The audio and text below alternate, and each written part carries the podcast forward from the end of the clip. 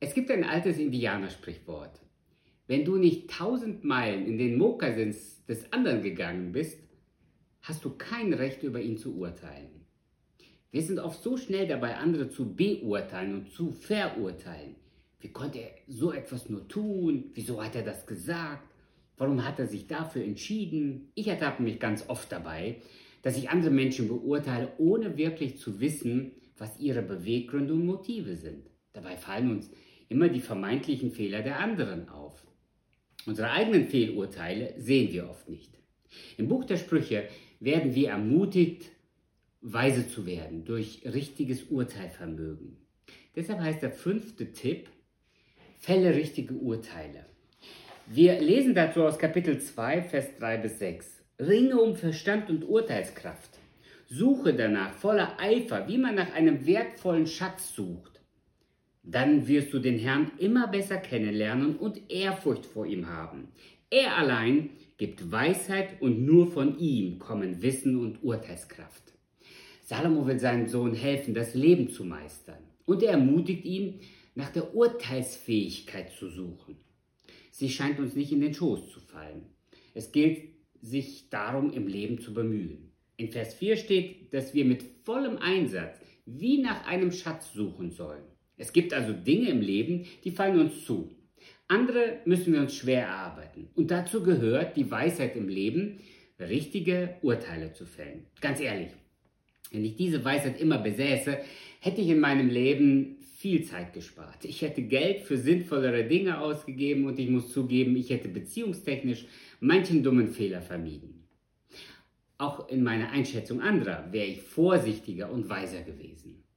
Aber es gibt auch Entscheidungen, die ich nicht bereuen muss und über die ich mich bis heute riesig freue. Ich habe zum Beispiel die richtige Frau geheiratet. Ich habe im Rückblick mich für das richtige Studium entschieden und ich kann sagen, dass ich unglaublich dankbar bin, heute am Bibelseminar Bonn arbeiten zu dürfen. Es gab nämlich eine Phase, da wurden wir alle am Bibelseminar, Grund auf, äh, am Bibelseminar Bonn aufgrund einer finanziellen Krise gekündigt. Ich hatte damals einige gute Angebote, aber meine Frau und ich hatten den Eindruck, Gott will uns am BSB haben. Und so habe ich die Arbeitslosigkeit genutzt, um ehrenamtlich der Schule zu helfen. Und ich bereue diese Entscheidung bis heute nicht. Einige meiner Freunde konnten das nicht verstehen und sie hielten das fast für dumm. Zumal ich gute Angebote hatte mit einem wesentlich besseren Gehalt. Aber ich ahnte natürlich nicht, wie Gott das Ganze nutzen würde und die Schule wieder neu beleben würde. Heute haben wir gut 400 Studierende und sind einfach begeistert, was Gott hier in der Schule tut. Und ich bin dankbar, dabei sein zu dürfen. Interessant ist, dass Salomo seinem Sohn sagt, wenn du Weisheit und Urteilsvermögen suchst, wirst du Gott finden. Nämlich in Vers 5 heißt es, dann wirst du den Herrn immer besser kennenlernen und Ehrfurcht vor ihm haben. Er allein gibt Weisheit und nur von ihm kommen Wissen und Urteilskraft. Ein altes lateinisches Sprichwort besagt, ich weiß, dass ich nichts weiß. Und Albert Einstein soll gesagt haben, je mehr ich weiß, desto mehr erkenne ich, dass ich nichts weiß. Unser Wissen ist so begrenzt und je mehr wir wissen, umso mehr erkennen wir, dass wir so vieles noch gar nicht wissen. Ich habe heute Morgen auf der Fahrt zur Schule eine Mücke in meinem Auto entdeckt. Zunächst hat mich die Mücke genervt, aber plötzlich schoss mir durch den Kopf, wie genial ist das Lebenwesen gemacht? Dahinter steckt ein genialer Schöpfer. Die Welt ist kein Zufallsprodukt.